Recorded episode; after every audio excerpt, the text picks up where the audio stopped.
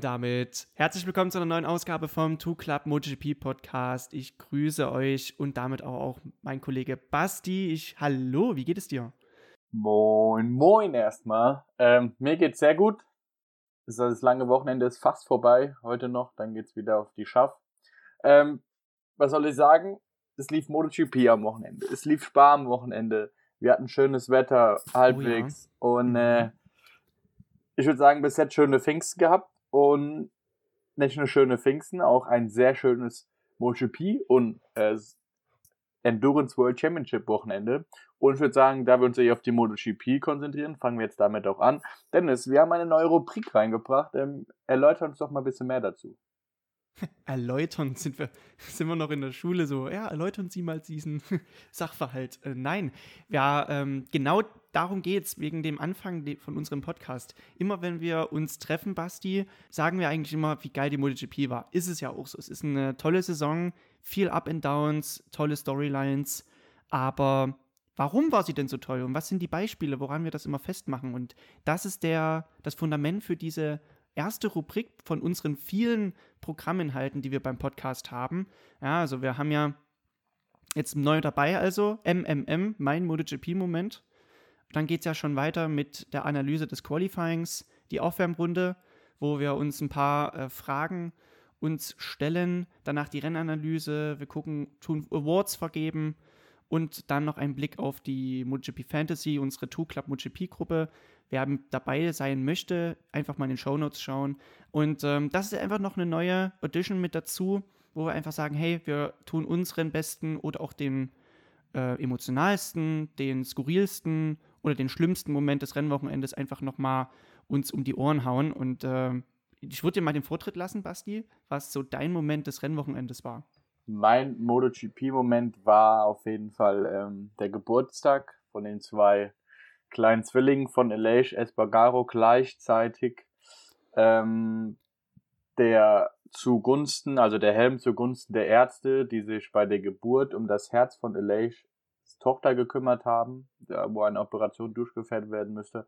Und allen, allen in allem mit der Pole Position, dem Geburtstag, Helm und wie das Wochenende bis zum Rennen für Elias Espargaro lief, war so mein MotoGP-Moment, da ich auch so ein Familientyp bin und einfach so, was kitschige Momente nicht, aber so herzergreifende Momente schön finde, war das einfach so mein MotoGP-Moment. Das ist gut, weil ich fand das super emotional, als er diesen Helm vorgestellt hat und er das halt mit erklärt hat. Ich habe noch mal einen anderen genommen, dass, ich, dass wir nicht denselben Moment haben. Ich habe einen sehr schauderhaften ja, kennst du noch das Wort schauderhaft? Ähm, oh ja. Ich habe den, hab den T1-Unfall genommen, der von Taka, Nakagami ausging. Er hat ja das Vorderrad in der ersten Kurve verloren und dabei Alex Rins und Pego Magnaya mit ins Ausgezogen. Ähm, ich fand den Sturz ähm, in der Hinsicht skurril, weil das in der MotoGP nicht so üblich ist. Ja, also es gab in Motegi 2003, in Motegi 2004 und in Barcelona 2006 äh, jetzt steht es quasi 2 zu 2 zwischen den zwei Rennstrecken, solche Startunfälle. Aber der war nicht ohne, Basti. Hast du die Onboard-Bilder noch so vor dir, wie er mit dem Kopf in das Hinterrad von Pecco reingeflogen ist? Das oh, war schon schlimm. Oh, Im ersten brutal. Moment, im ersten Moment hat man es ja gar nicht gesehen. Also es kam so, hä? Ja. Im ersten Moment sah das so aus, dass Bagnaya unabhängig von beiden, von Takanaka Gaim und Rins gestürzt ist. Und ja. im zweiten Moment sieht man dann erst doch, in einer anderen Kameraperspektive, wie ähm, Taka Nakagami wirklich mit dem Kopf ins Hinterrad reinknallt und äh, toi toi toi, ihm geht's zum Glück gut, es sind keine schönen Bilder und äh, da habe ich mir auch die Frage gestellt, wieso, weshalb, warum, aber ich denke, da gehen wir später nochmal zu ein. Wenn ich noch eine Sache mit dazu sagen darf, Basti, ja. was mir nämlich nicht so gut gefällt, ist die Handhabung von den Medien, von der MotoGP auch selber, weil ich glaube, keine fünf oder zehn Minuten später war ein Post von der MotoGP oben und ich versuche gerade nochmal die, ja genau, ich habe die Überschrift gefunden. Die sind so ein bisschen in der Hinsicht aufmerksamkeitsgeil und versuchen halt dann so, ja, Klicks zu generieren, sag ich mal. Ähm, die Überschrift heißt Watch Major Title Drama as Three Riders Wiped Out at Turn 1. Ähm, also unbedingt anschauen. Großer, großes Titeldrama als drei Fahrer in der ersten Kurve stürzen. Ja, Ja, also da gibt es nichts über erstmal das, das Rennen selber, sondern das muss sofort hochgeladen werden, ohne dass man halt weiß, wie geht es ein Taka Nakagami zum Beispiel, der war im, äh, im, im Medical Center. Der, der, hätte sonst was haben können. Und die müssen das erstmal hochladen, so, weißt du? Ich weiß schon, was nicht. du meinst, aber erinnern wir Ja. uns an andere, ähm, ich sag mal daran, sind ja auch, wir haben ja auch schon miterlebt, dass ähm, Rennfahrerkollegen in der nationalen Meisterschaft gestorben sind. Wären die jetzt aufs Podium gefahren, äh, hätte es keinen interessiert, das wären keine Nachrichten gewesen. Und dann haben sie ihr Leben verloren, dann lief das sogar am ersten in der Tagesschau. Und äh, da fragst du dich echt, äh, was ist so verkehrt an der Welt, dass man immer nur das Negative ähm, so in die Welt hinaus, äh, hinausträgt. Wäre doch viel schöner, wenn wir uns mit positiven Dingen schmücken, was wir jetzt auch machen. Und zwar, Ja, wir haben wieder einen Überraschungsgast auf Pol. Ein Wiederholungstäter, meine ich sogar. Und ähm, gehen wir doch mal darauf ein. Diesmal ähm, fängt der Dennis an mit Q1, Ja. mit den Top 2 und ein paar Ausreißern in Q1 und anschließend werde ich wieder die Q2 übernehmen. Und jetzt übergebe ich dir das Wort damit, Dennis. Danke dir, Basti. Das Q1 ähm, wurde, jetzt sag jetzt mal nicht gewonnen, aber es wurde schlussendlich dominiert von Maver Maverick Vinales. Er musste leider durch das Q1 gehen, war Elfter nach den drei Trainings und hat mit einer 1,39,2 die Benchmark gesetzt. Aber es war äußerst knapp, muss man sagen. Taka Nakagami auf der 12 zog auch mit in das Q2 weiter. Auch eine 1,39,2 und jetzt geht's weiter. Auch 1,39,2 kam von Bezzecchi und Bastianini, als auch Brad Binder. Also die ersten fünf, genau, waren innerhalb von 0,04 Sekunden. Das ist nichts, das ist nicht mal ein Augenzwinkern. Das ist sehr beeindruckend. Äh, wer leider hinten runtergefallen ist, ist zum Beispiel damit aber auch ein John Mir auf der 17. Keine Zeit interessanterweise hat gesetzt Alex Marquez.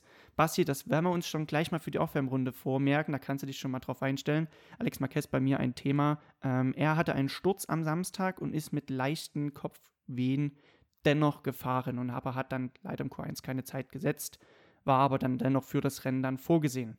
Basti Q2, let's go. Also kommen wir dann auch zu Q2. Wie wir sehen, in der Top 6 diesmal auf Platz 6 Jorge Martin. Er scheint wieder ein bisschen fitter zu sein, gesundheitlich hat jetzt ein gutes Qualifying abgeliefert. Ähm, dann auf Platz 5 mit gerade mal nur 0,357 auf die Pole Position, Back-to-Back Q2, Fabo Di Antonio. Dennis, wie schätzt du gerade die mentale Form und das Selbstbewusstsein von Fabio Di Antonio ein? Das ist eine sehr schöne Frage, Basti. Ich finde, Di Antonio ist gerade auf einer kleinen Welle unterwegs. Leider hat er das im Rennen nicht ganz umsetzen können, ist auf Platz 10 liegend gestürzt, aber Platz 10 bedeutet, er wäre wieder auf Top 10 Kurs gewesen. Ähm, er kommt von einem sehr äh, holpr holprigen Saisonstart, würde ich mal meinen, wo er Probleme hatte, überhaupt Punkte zu holen. Jetzt ist er mal in den Q2 Genuss gekommen und ich muss sagen, er hat seinen Teamkollegen, der um die WM fährt, hinter sich lassen können. Von daher muss ich sagen, Di Antonio, der ist halt Profi, ganz klar. Das auf jeden Fall. Kommen wir zu Platz 4 und damit der zweiten Pramac Ducati. Johann Zarco, ähm, 0,285 Back-to-Back P4 im Qualifying. Mm, Johann Zarco ist für mich so einer, der eigentlich in letzter Zeit immer konstant gute Ergebnisse einfährt, aber so ein bisschen der Undercover-Fahrer ist. Findest du nicht auch, dass Johann Sarko auch so ein bisschen gar nicht auffällt, aber auf einmal denkst du dir, oh, Platz 4, oh, Platz 5, du denkst so, hä? Wo kommt der jetzt her? Oder hä? Der ist so richtig so unauffällig, finde ich irgendwie. Voll und ganz, Basti, du hast richtig, äh, du hast vollkommen recht mit der Sache, weil ähm, Back-to-Back P4, das unterstreicht ja, dass er vorne mit dabei ist und wir können ja dann im Rennergebnis nochmal sehen, wie oft er jetzt schon Top 5 holt, ohne dass wir das wirklich besprechen. Top, auf jeden Fall. So sieht's aus. Auf Platz 3 dann die einzige und beste Yamaha in Q2. Mal wieder Fabio Quattararo, 1,38,9 und somit 0,2 hinter der Pole. Dritte Front Row, eine Pole hat er bis jetzt. Auf Platz 2 dann der nächste für den Titel. Pecco Bagnaia auf Ducati mit 1,38,7 und somit nur 0,031 hinter der Pole von Elijah Spargaro auf Aprilia. Somit war es auch die vierte Front Row für Bagnaia und er hat dieses Jahr schon zwei Poles. Und jetzt kommt Elijah Spargaro 1,38,7 damit einen neuen Rundenrekord beim Heim Grand Prix aufgestellt, den aus FP3 sogar noch pulverisiert und gleichzeitig Pool Nummer 4 eingefahren. Der hat irgendwie gerade einen Lauf, also irgendwie, ich weiß nicht, die Aprilia funktioniert gut, er fühlt sich wohl, hat nochmal seinen Vertrag gelängt. Ähm, ich glaube, der hat gerade ähm, das Ticket äh, für weitere gute Ergebnisse gelöst. Und man muss ja überlegen, Vinales auf der 8, das ist auch kein schlechtes Ergebnis, wenn man mal bedenkt, dass auf eine Runde Vinales nicht ganz so der, der starke Fahrer ist. Lass ihn mal das noch lösen, das Problem, dann ist er vorne dabei. Ähm, es gab interessante Beobachtungen, Basti, am Wochenende, dass bei Aprilia halt echt wenig am Motorrad gearbeitet wurde, sondern einfach nur neue Reifen rein und weiter geht's. Während zum Beispiel bei Suzuki ähm, ganze Schwingen ausgetauscht wurden. Also die haben einfach ein super aufgeräumtes Team, ein aufgeräumtes Bike mit zwei aufgeräumten Fahrern, die einfach gerade auf Top-Niveau unterwegs sind. Aprilia ist äh, für mich gerade das bestfunktionierendste Team. Die machen einen mega Job von beiden Fahrern. Eine Leisha Espargaro, der immer vorne dabei ist. Du musst immer mit ihm rechnen. Ein Vinales, der so langsam Step by Step nach vorne kommt, ein super Rennen auch gefahren ist im Vergleich zu vorher. Und ich denke, mit dem neuen Kundenteam hm, festigt sich Aprilia sehr, sehr gut in der MotoGP. Somit kommen wir auch direkt schon zum, zur Aufwärmrunde. Und zwar fragt diesmal der Dennis wieder. Und da bin ich ja. mal gespannt, was, bin ich mal gespannt, was du mir so für Fragen stellst. Und ich habe es schon gesagt, Alex Marquez wird ein Thema jetzt sein. Die Einstiegsfrage bezieht sich nämlich auf das Thema Ärzte an der Rennstrecke. Ja, also er hatte einen schlimmen Unfall und er ist dann mit einer leichten Gehirnerschütterung dennoch äh, startberechtigt gewesen. Was ich mir halt sage, hey, müsste da nicht der Arzt etwas mehr Entscheidungsbefugnis bekommen? Und du als Fahrer, du kennst das ja, wie man als ins Medical Center kommt, wie man da, sag ich mal, untersucht wird. Sollte da der Arzt auf jeden Fall mehr Entscheidungsbefugnis bekommen, zu entscheiden, darf ein Fahrer nochmal raus oder nicht? Ha, schwieriges Thema. Ähm, es gab jetzt auch hier so eine Rundfrage, habe ich auf Servus TV gesehen, wo einige Fahrer gefragt wurden, was sie da zum Topspeed sagen, jetzt, dass der Topspeed immer schneller wird und sowas. Und da ging echt die Meinung auch auseinander. Manche, die sagen, okay, es ist so, wir gehen das mit, es wird immer schneller, die Technik wird besser, wir wollen schneller werden. Andererseits sagen manche, boah, 363 km/h ist schon viel. Ähm, viel und wenn wir 20 km/h weniger werden, wäre eigentlich auch nicht schlimm. Und wenn du auch überlegst, viele sind jetzt auch sprechen sich auch wieder für und gegen die Winglets aus. Einige, die sagen, ja, es hilft schon, ja, es macht schneller, macht schneller, du kommst weiter, du kommst schneller vorwärts, du hast mehr Beschleunigen und und und. Andererseits, wenn du im Windschatten bist, es saugt sich so an, du gehst weit, es wird gefährlich äh, und und und. Also es ist gerade so ein Zwiespalt und da kommen wir auch gerade wieder auf die, auf das Dasein im Medical Center zurück und zwar ähm, weiß ich nicht, ob das so gut ist, dass er das Rennen gefahren ist. Ja, okay, er hat es gemacht. Ich hätte auch fahren wollen als Fahrer, klar. Aber ich schätze einfach, ähm, es wird immer so viel geprägt in Sachen Safety, Sicherheit und und und. Und dann gehört, wenn einer für mich eine Gehirnerschütterung hat, dann ist er ja schon mit dem Kopf ordentlich aufgekommen. Da hat der Helm seinen Job getan, alles gut. Aber dann sollte man vielleicht, auch wenn es weh tut, halt mal zurückschrauben, weil du hast nur dein eines Leben und deine Gesundheit. Und in jeder Sportart, egal was du machst, und wenn du einen auf den Kopf kriegst, äh, du kannst ja nicht in deinen Körper reingucken. Du kannst ja nicht sehen und sagen, okay, in zwei Wochen kriege ich einen Bluterguss da oder in zwei Wochen habe ich Schnupfen, was auch immer. Und so genauso, der, wenn du auf den Kopf kriegst, ja, schwierig. Also, ich hätte ihn da einfach aussetzen lassen. Klar, Blöcke laufen tut weh, aber ich denke, geht es einfach um die Gesundheit, um die Sicherheit für alle für alle. Ich erinnere mich nur, ähm, wir hatten das auch schon in der nationalen Meisterschaft.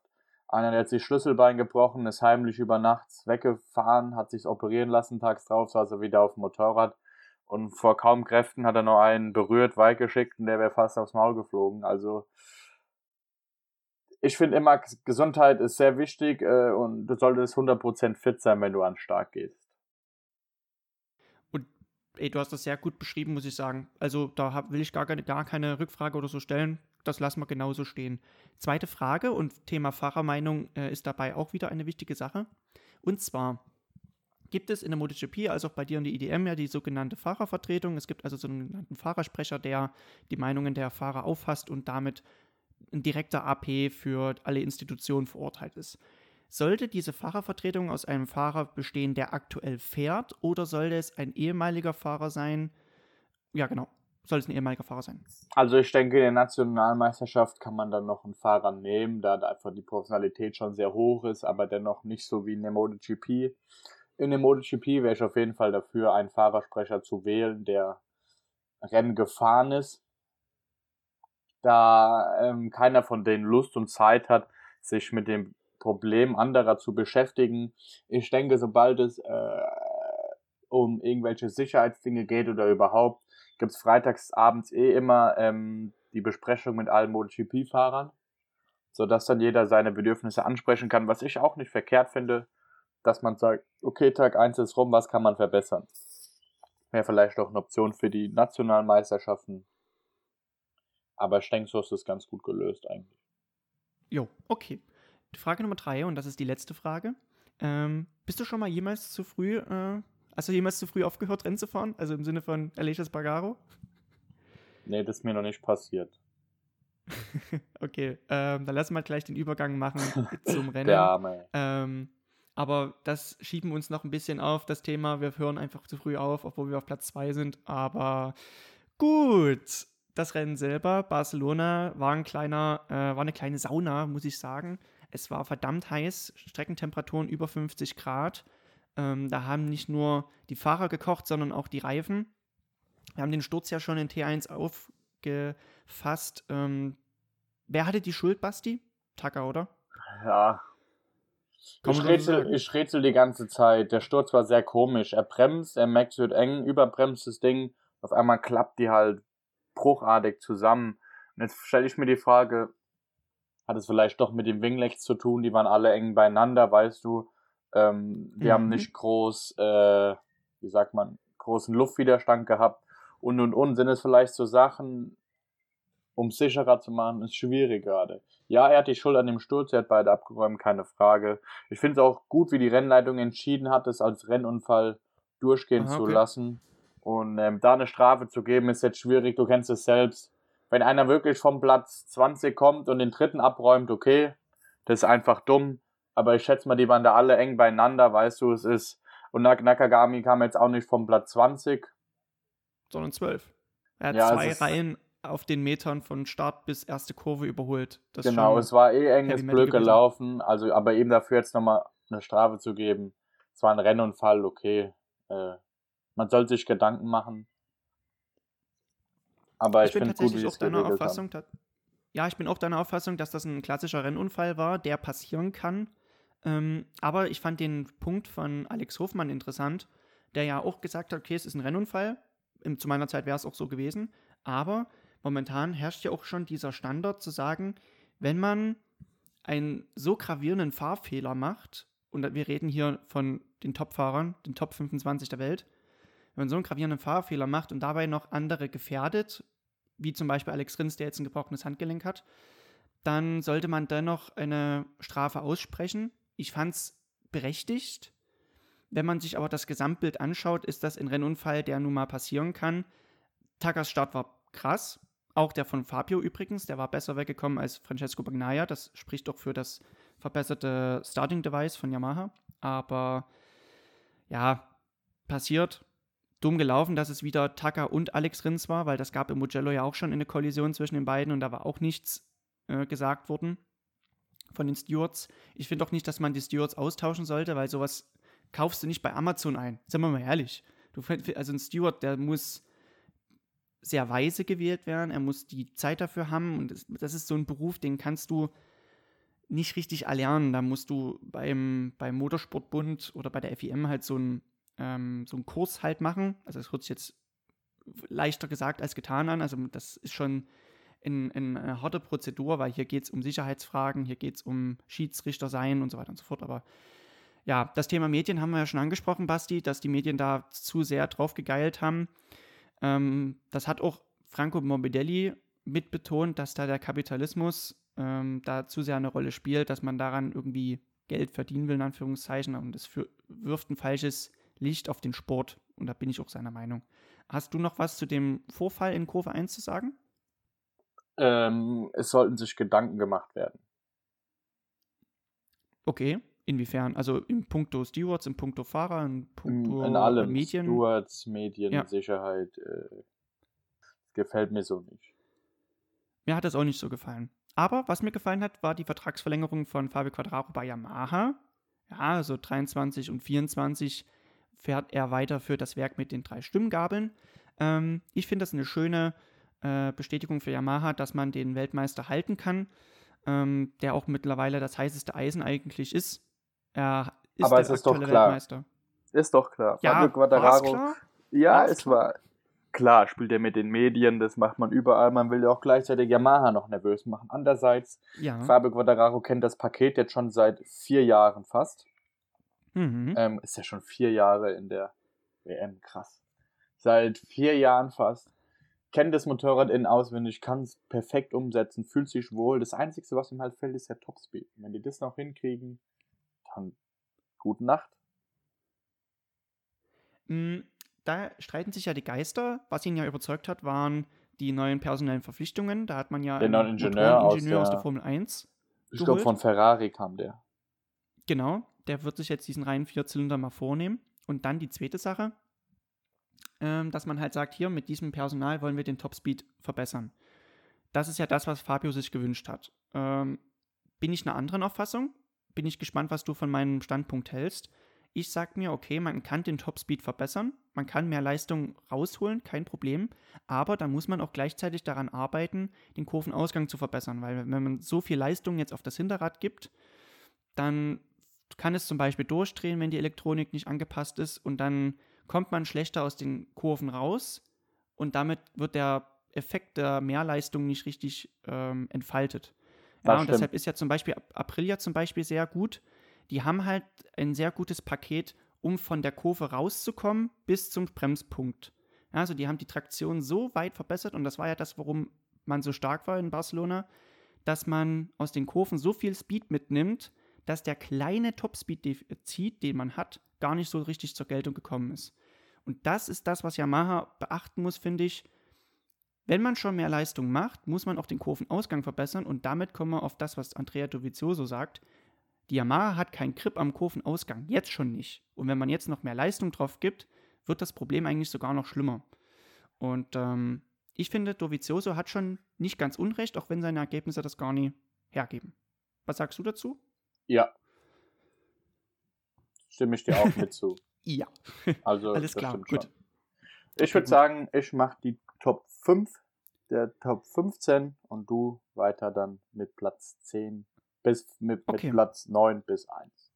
Okay, lass uns einen Rundown machen. Okay. Fangen wir erstmal an, damit das 1, 2, 3, 4, 5, 6, 7, 8 Fahrer diesmal ausgeschieden sind. Davon haben drei Stück die erste Runde, vier, ja doch, drei Stück die erste Runde nicht Bradl. beendet.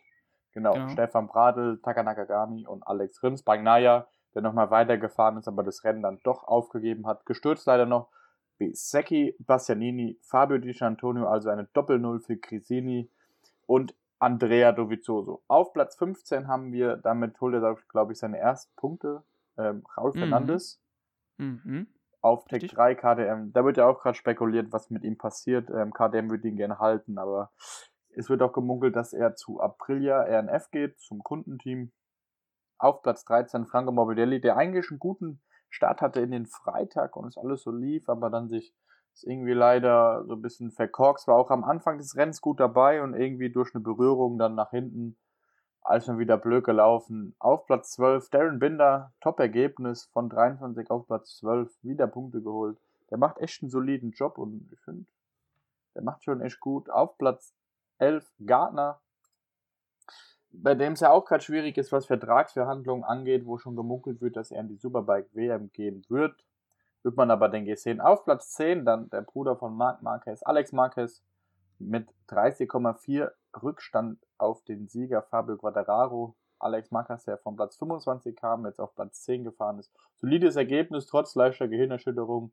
Ähm, ich denke mal, später kommen wir nochmal kurz zu ihm. Dennis, wer ist denn auf Platz 9? Ja, Platz 9 und 8 sind die KTM Werksboys mit auf 9 Oliveira und 8 Brad Binder. Oliveira war ja der Vorjahressieger. Ich habe mir mal angeschaut, was die Gesamtzeit letztes Jahr war. Da ist man in 40 Minuten und 21 Sekunden ins Ziel gefahren. Jetzt waren es von Quadraro 40 Minuten und 29 Sekunden. Und jetzt muss man mal darauf die 26 Sekunden rechnen. Das ist also irgendwas bei 40 Minuten und 51, sagen, ja, 55 ungefähr. Also man war jetzt, ja, über 30 Sekunden langsamer. Das heißt, pro Runde bei 24 Runden über eine Sekunde mindestens.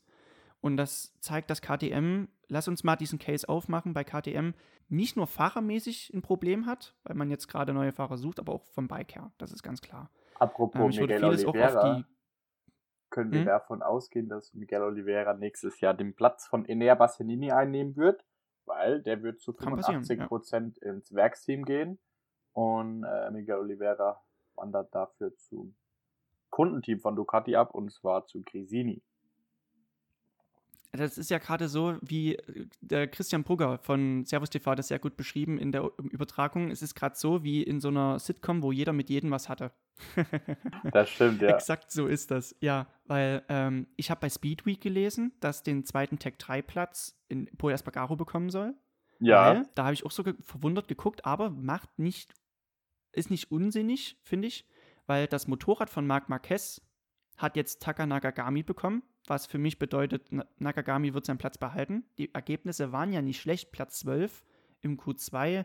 Wenn er das halt so abrufen kann, ist ja alles cool so. Das ist ja ein Kundenfahrer. Espargaro hat dieses Bike nicht bekommen, obwohl er Werksfahrer ist. Und das zeigt doch schon ein bisschen, dass, das, dass der Glaube in Espargaro schwindet und schwindet. Und deshalb jetzt irgendwie Tech 3 auf, mit Espargaro. Also das geht hin und her, nur runter wie nüber. Ähm, bin ich gespannt, wie es ausgeht. Und ich finde ja auch, dass die Konstruktion des Motorrades revidiert werden soll. Man hat ja dieses Bike 2016 reingebracht. Ja, oder? 16 war die erste Saison von ich mein, Ich meine, ja. Ja, okay. Das heißt, es ist eine ganz andere Zeit gewesen, noch kein Ride-Height-Device, ähm, keine ähm, Starting-Devices, was weiß ich. Jetzt ist eine ganz andere Zeit gekommen und ich finde, wenn man da nochmal einen neuen Rahmen entwickelt, zum Beispiel, der Motor ist ja per se nicht schlecht, kann man auch das Bike wieder konkurrenzfähiger machen. Was die Fahrerfrage angeht, was ist, denke ich, für dich das beste Package? Binder ist ja schon gesetzt. Jetzt hast du noch drei Slots frei. Das beste Package, Moment. Ich glaube, für zu Aprilia gehen oder zu Yamaha. Ah, nee, für, für, für KTM, fahrermäßig. So. Also, wenn du jetzt diese drei Plätze noch besetzen müsstest. Äh, schwierig. Soll ich kurz meine sagen, während du überlegst? Warte, ich hab schon. Jack Miller ist, äh, schon gut, aber ich weiß nicht mehr, bei der Entwicklungsfahrer sein will. Hm, ich hätte gerne Rins und mir und Paul Espargaro. Mhm. Okay, krass. Ähm, ich sehe das ähnlich wie du, ähm, dass Miller gerade, ah, du, du würdest jetzt sagen, schweren Stand hat. Ich meine, Platz 14 für ihn, 34 Sekunden hinter dem Leader kam daher, dass er den harten Hinterreifen genommen hat und ihn nicht zum Arbeiten bekommen hat, im Gegensatz zu Johann Zarko, der auf 3 ist angekommen ist und hat auch den Reifen. Ähm, und ich finde, du hast mit Oliveira einen mehrfachen MotoGP-Sieger. Miller hat, glaube ich, drei Siege. Ja. Oliveira hat vier.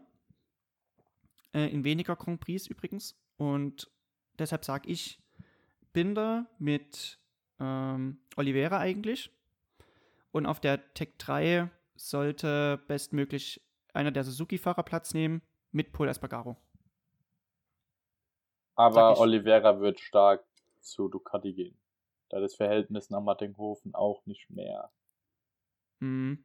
Ja, das hast du gut auf den Punkt gebracht und das Verhältnis zwischen Mattighofen und Paul Espargaro ist noch sehr gut. Die haben sich ja sehr über seinen dritten Platz gefreut in Katar, trotz dass er bei der Konkurrenz fährt. Ja, weil ja naja, KTM 2 da war. Dann kann man sich auch mal mitfreuen. Ja, also, ja. ihr Leute. Ihr Leute, alles klar. Ähm, Platz 7, Maverick Vinales, Top Gun. Hast du Top Gun geguckt? Also hier. Nee, ich kam noch nicht dazu. Ich auch noch nicht.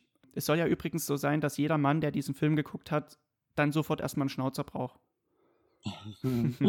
also, ich würde sagen, in Most laufen beide mit Schnauzer rum. Das wäre doch mal was, ähm, ne?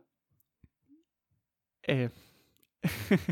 ich, ich könnte jetzt noch ein bisschen was aus Nähkästchen plaudern, was im Punkto Podcast noch kommen wird dieses Jahr und was vielleicht auch mit ähm, Präsenz vor einer Kamera angeht, aber das mache ich noch nie. Aber würden wir da Schnauzer tragen?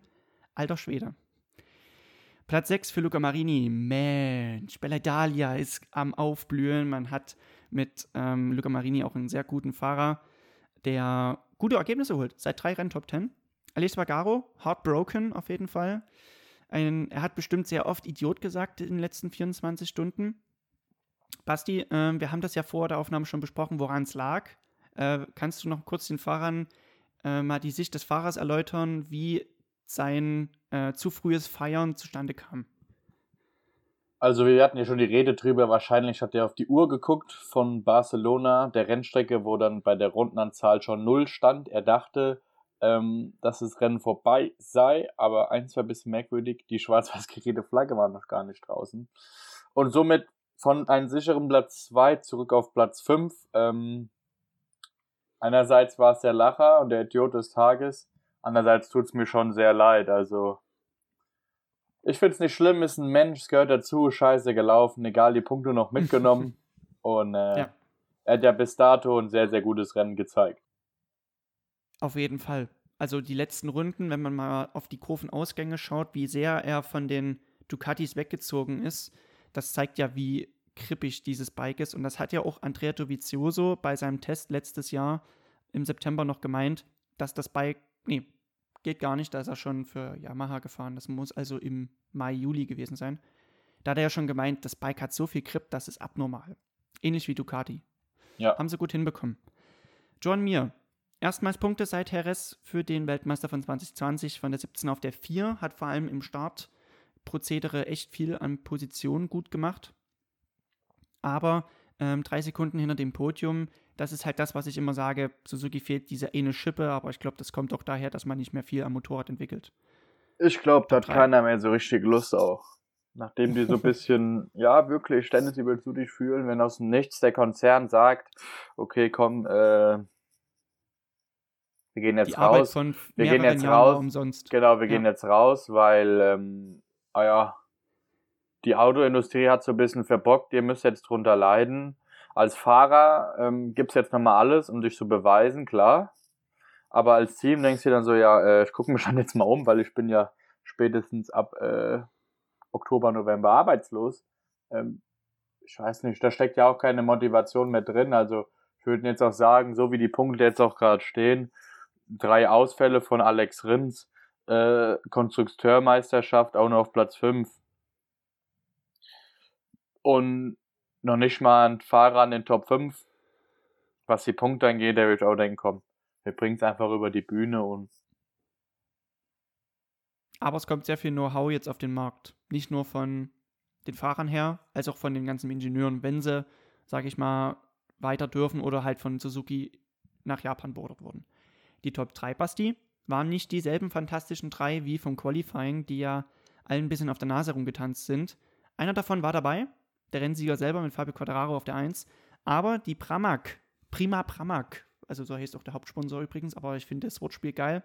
Prima Performance von den beiden Pramac-Jungs, die haben es geschafft, zwei Ducatis auf dem Podium zu platzieren. Jorge Martin auf der 2, sein zweites Podium in diesem Jahr nach Argentinien und Zarco auf der 3 seit drei Rennen und das schließt jetzt, sage ich mal, den Kreis vom Qualifying, seit drei Rennen in den Top 5. Es fällt nicht auf, ist trotzdem sehr, sehr beachtenswert.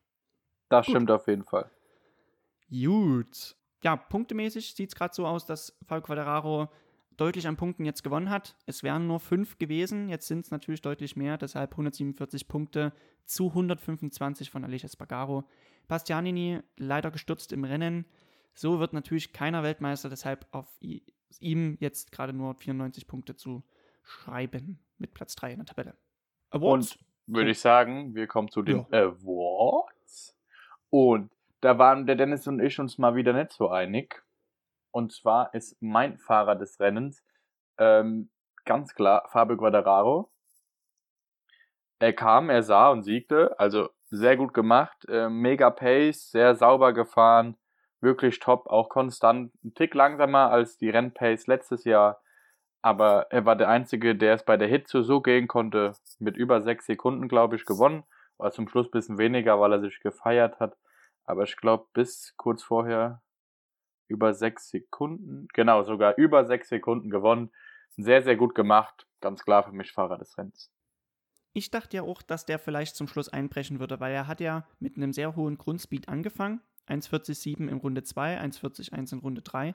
Da dachte ich schon, er wird den Reifen zu überstrapazieren, aber im Gegenteil, er ist immer schneller geworden und hat sich immer weiter von der Konkurrenz entfernt. zu der übrigens auch Joan Mir gehört. Das ist mein Fahrer des Rennens. Weil ich muss einfach sagen, der Sprung von 17 auf 4, von, sag ich mal, einem sehr schlechten Rennwochenende, wo er nicht auf Tempo kam, zu einem Top-5-Ergebnis, das, denke ich mal, verbucht er gerne, auch wenn es natürlich kein Podium ist. Mein Fahrer unter dem Radar, Basti, ist Alex Marquez, weil er von 25 auf die 10 gefahren ist und über ihn wird halt zu wenig gesprochen, wenn er, sage ich mal, auch Ergebnisse bringt. Und deshalb muss ich hier nochmal diesen Award an ihn übergeben. Das ist Top-Job, das ist ein Top-Job auf jeden Fall. Und ich komme wieder zurück zu Mr. Top Gun Maverick Vinales. Platz 7. Schritt für Schritt geht's nach vorne. So mit meinem Fahrer unterm Radar ein sehr gutes Rennen gemacht. Nur 15 Sekunden hinterm Rennsieger ins Ziel gekommen. Wenn wir da mal schauen, sind es auch nur 9 Sekunden zu Platz 2. Es wird Schritt für Schritt ein gutes Qualifying geliefert, ähm, gute freie Trainings gehabt, einen guten ersten Tag gehabt ich denke, da können wir uns noch ein bisschen was gefasst machen. Und bei Team des Tages sage ich nur Prima, Prama, Pramak. Und da sind wir uns beide einig, das neue Versicherungsteam von Prima unterstützt jetzt ja Pramak Racing und auf Platz 2 und 3 und somit für uns das beste Team am Wochenende, Team des Tages. Ich denke, dazu kann man nicht viel mehr sagen.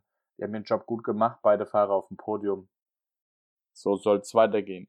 Und jetzt kommen wir wieder zur MotoGP Fantasy. Da muss ich jetzt mal was sagen. Dennis. Kannst du dich noch erinnern, wir haben da telefoniert und uns unterhalten. Oh, ich war so unzufrieden mit meinem Silberfahrer.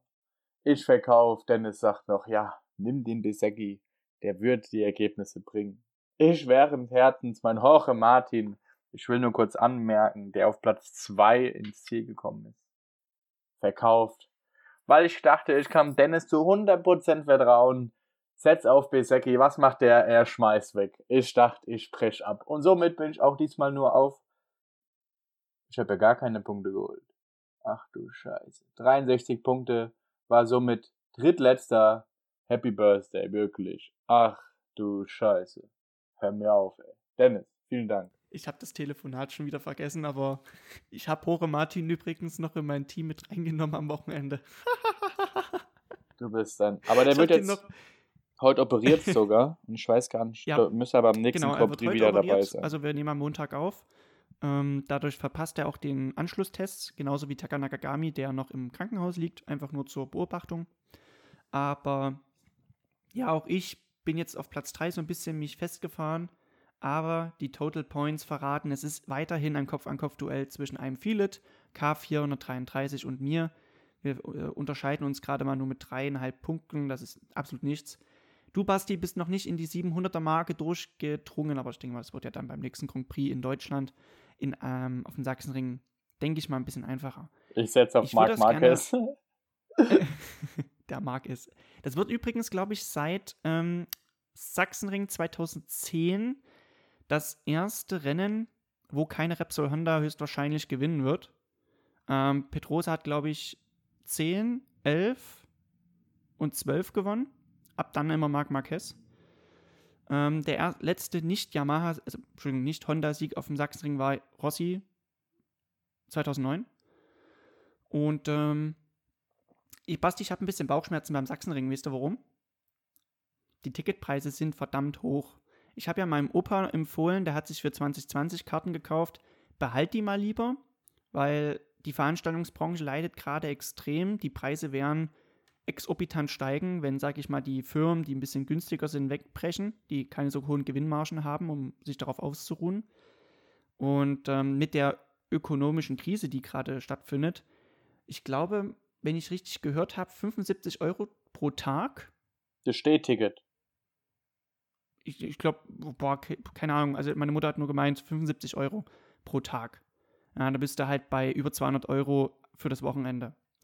Und ich glaube. Ich hatte Preise im Kopf von um die 75 Euro fürs ganze Wochenende hm, Stehticket. Das war einmal. Also mein Opa freut sich auch, weil der hat jetzt ein recht gutes Package, sag ich mal, zu einem fairen Preis. Da hat er auch seine Karte behalten. Und das ist auch in Barcelona so gewesen. Ähm, 60.000 Zuschauer am letzten Tag, also am Sonntag. Und das waren sonst 90.000 aufwärts. Ähm, wird zum Teil daran liegen, dass die Preise zu hoch sind es fehlen aber auch manchmal so die, die Rivalitäten, finde ich auch. Und ich glaube, das wird auf dem Sachsenring auch sein. Also wer sich wundert, warum es vielleicht weniger los ist, ähm, liegt daran. Es ist sehr teuer. Oh Mann. Ich fahre auch nicht hin. Also, ich, nö, ist mir zu teuer. Also gucke ich mir das lieber von zu Hause aus an und zahle halt nichts. So. Ich, ich bin in Most. In Most trainieren. Ja, richtig. Das ist quasi eine Woche vor der IDM, oder? Sehe ich das gerade? CC. Ja, ja, genau, genau, genau, genau. Okay. Alles klar. Und Ähm, ja, somit Hammers. Ich Ja, wünsche jetzt noch einen schönen Montag, euch genauso. Noch ein schönes Pfingst.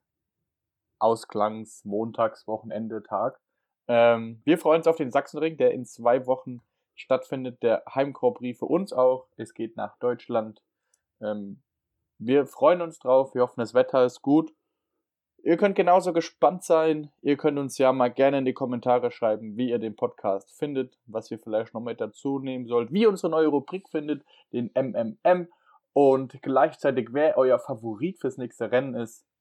Kommt gerne auch zu unserem MotoGP Fantasy. Von mir aus, drop the mic und Dennis, das letzte Wort geht an dich. ich sage einfach nur ciao, ciao.